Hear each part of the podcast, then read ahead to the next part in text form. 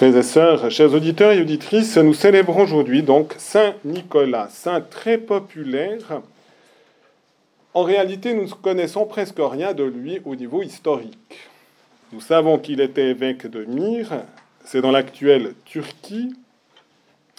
Nous pensons avec une haute probabilité, mais sans certitude absolue, qu'il a participé au concile de Nicée qui avait aussi donné ce titre à Marie d'être la Théotokos, la mère de Dieu, parce que c'était une identité pour Jésus en disant mère de Dieu, qu'elle est la mère d'une personne et que cette personne est une personne divine, le Verbe de Dieu qui s'est fait chair et qui va être le signe de ralliement de la lutte contre l'arianisme qui cherchait à nier la divinité de Jésus.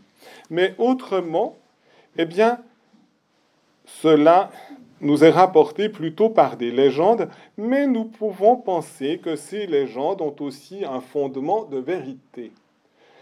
Je commencerai du reste par remarquer ce que nous dit les choix liturgiques de la parole de Dieu. Avec la lecture du livre d'Isaïe, nous avons tout d'abord l'émerveillement et même une crainte révérentielle d'adoration devant le mystère de Dieu qui remplit le temple, les séraphins, c'est-à-dire la hiérarchie la plus élevée de toutes les hiérarchies angéliques, disent en se criant l'un à l'autre, c'est-à-dire avec l'intensité de leur désir, de l'accord qu'ils ont avec Dieu, Saint, Saint, Saint, le Seigneur Dieu de l'univers, toute la terre est remplie de sa gloire.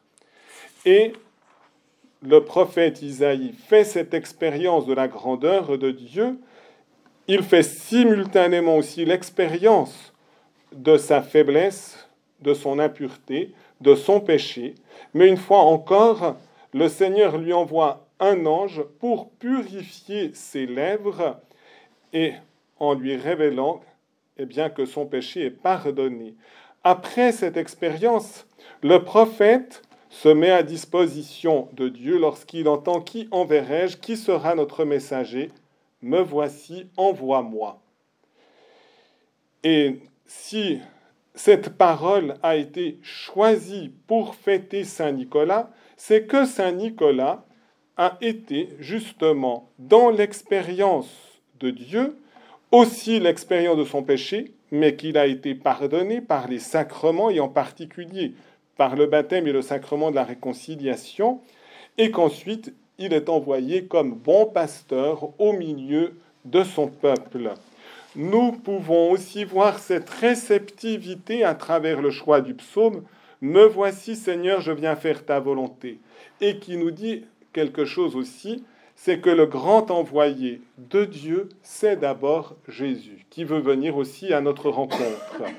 Et l'Évangile le révélait lorsque Dieu envoie des pasteurs, c'est un envoi de Jésus qui nous est apporté à nos maisons. Et à travers cette expérience de ces quatre jours de Mariadon, eh bien, c'est aussi Jésus qui est envoyé dans nos cœurs, dans nos maisons. Il vient avec sa tendresse, il vient avec son amour, il vient aussi avec sa mère, et Marie aussi, venant à notre rencontre, eh bien, nous apporte la grâce de la présence de son Fils Jésus, la grâce aussi de la paix. Pour cela, eh bien, les envoyés doivent venir pauvres, mais riches de l'amour de Dieu. Et c'est encore l'expérience de Saint Nicolas qui est venu avec un cœur de pauvre, mais riche de la présence de Dieu auprès de son peuple. Il y est venu lorsqu'il était encore en pèlerinage sur la terre, il y est venu aussi encore aujourd'hui en nous offrant son intercession, sa communion, son exemple. Et j'aimerais justement dans la tradition mentionner deux exemples, l'une de son vivant et l'autre après sa mort, et donc au moment où il est en présence de Dieu, et qui peut nous aider aussi à vivre ce mariadon dans une générosité et un accueil du mystère de Dieu dans notre vie. Le premier exemple, eh bien, il est patron aussi des fiancés parce qu'il a sauvé trois jeunes filles d'une situation catastrophique. comme le père n'avait pas de dot pour pouvoir marier ses filles, au fur et à mesure, il était prêt à les vendre. Et apprenant cela discrètement, Saint Nicolas a pris une bourse de nuit, a jeté la bourse à travers la fenêtre. Quand le père a vu l'argent qui arrivait, eh bien, il était réconforté et il a pu marier sa première fille.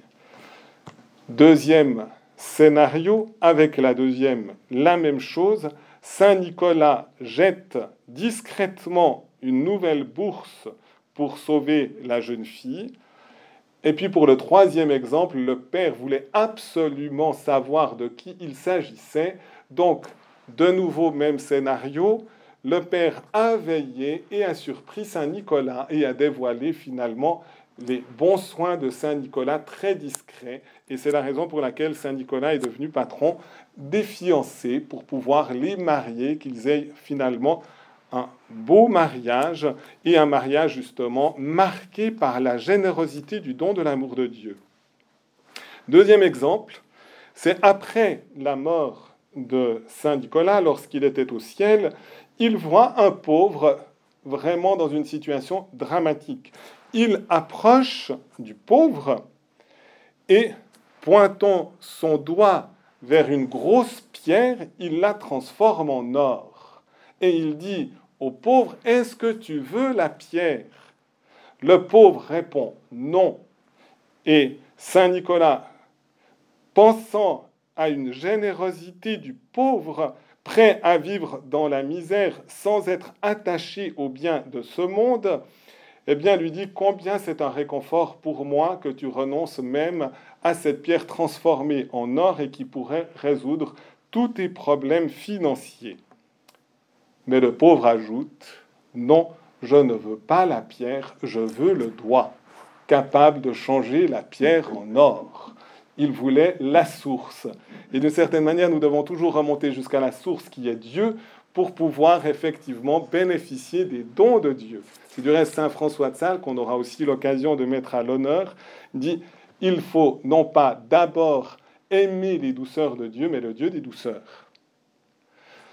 Si je vous dis cela, c'est aussi pour nous inviter tous à la générosité, générosité du don spirituel, mais aussi des générosités matérielles, à l'exemple de Saint Nicolas. Et en effet, Radio Maria Suisse romande à l'heure actuelle est peut-être un peu comme ce pauvre, comme ces jeunes filles qui manquaient de tout, et donc qui avons besoin de la providence divine qui veut s'exercer aussi par l'intermédiaire d'instruments d'aujourd'hui, comme elle s'est exercée par l'intermédiaire de la providence de Saint Nicolas de Myre, tant de son vivant que lorsqu'il règne avec le Christ dans le ciel. Donc soyons chacun des pauvres, mais soyons riches de cet amour, donnant tout ce que nous pouvons donner pour le royaume de Dieu. Et donc merci de votre générosité, aussi par le témoignage de votre vie et aussi les ressources que vous pouvez aussi partager pour permettre de poursuivre cette mission d'évangélisation et donc permettre à Jésus, permettre à Marie, permettre aux saints de rejoindre nos cœurs, de les visiter et de les réconforter, de leur apporter la paix et la joie de Dieu. Amen.